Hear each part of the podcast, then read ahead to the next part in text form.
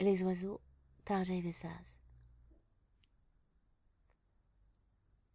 Ils étaient tous les deux assis sur l'escalier de la pauvre maisonnette où ils vivaient ensemble. C'était un soir de juin, beau et chaud, et la vieille charpente de la maison dégageait une odeur de moisi après cette journée ensoleillée. il y avait longtemps qu'ils étaient assis là, sans dire un mot, avant de commencer à parler d'éclairs et de rapporter de quoi manger à la maison. Assis, simplement, côte à côte. Matisse regardait par-dessus les cimes de la forêt l'air contraint. Sa sœur avait l'habitude de le voir s'asseoir là avec cet air-là. Elle savait qu'il ne pouvait s'en empêcher. Autrement, elle lui aurait demandé de cesser.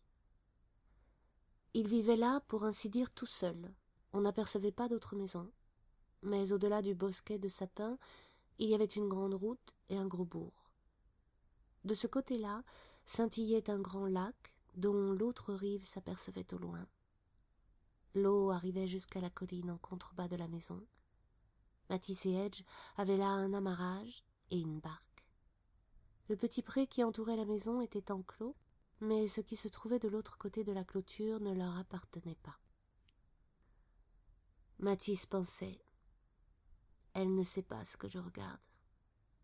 Il eut envie de le dire, à cause de Matisse et Edge, car c'est leur double qui est là. Cela, Edge ne le sait pas, il ne lui en dit rien. Derrière l'enclos se dressaient deux trembles morts aux cimes blanches, dépouillées, qui dépassaient la verte forêt de sapins. Ils étaient tout près l'un de l'autre, aussi les gens les appelaient-ils Matisse et Edge, mais entre eux. Or, par mégarde, Matisse était venu à l'entendre.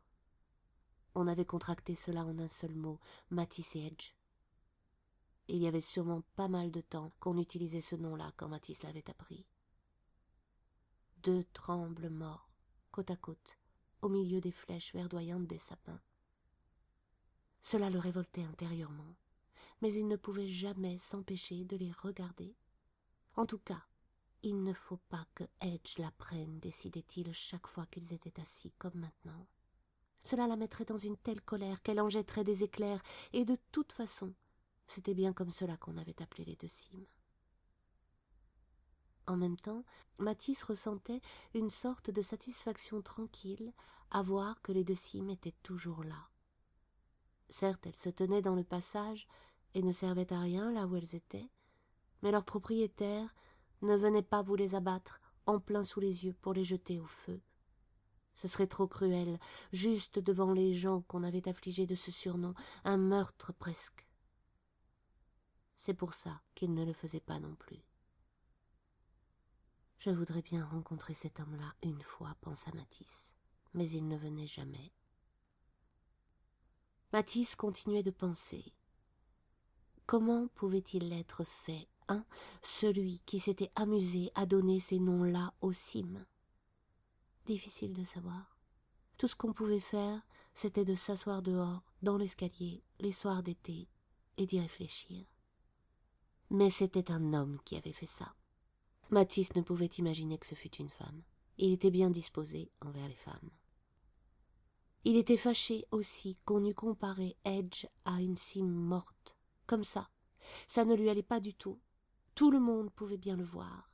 La sage et fine Edge. Qu'est-ce qui me cuit comme ça? Tu le sais bien, lui répondit-on, comme qui dirait sans raison, mais juste pile. Il fallait chasser ces idées-là, leur tourner le dos. Au lieu de ça, c'est la première chose que je vois le matin, la dernière avant d'aller au lit. On ne peut pas s'y prendre plus mal. Matisse? Il fut arraché à ses pensées. Qu'est-ce que tu regardes demanda-t-elle. Il reconnaissait si bien cette question-là. Il ne fallait pas rester là comme il le faisait maintenant. Il ne fallait pas, non, il ne fallait pas. Il fallait être comme tout le monde, et pas la houppette, comme on l'appelait, qui se donnait en spectacle partout où il allait, en voulant donner un coup de main pour travailler, ou Dieu sait quoi.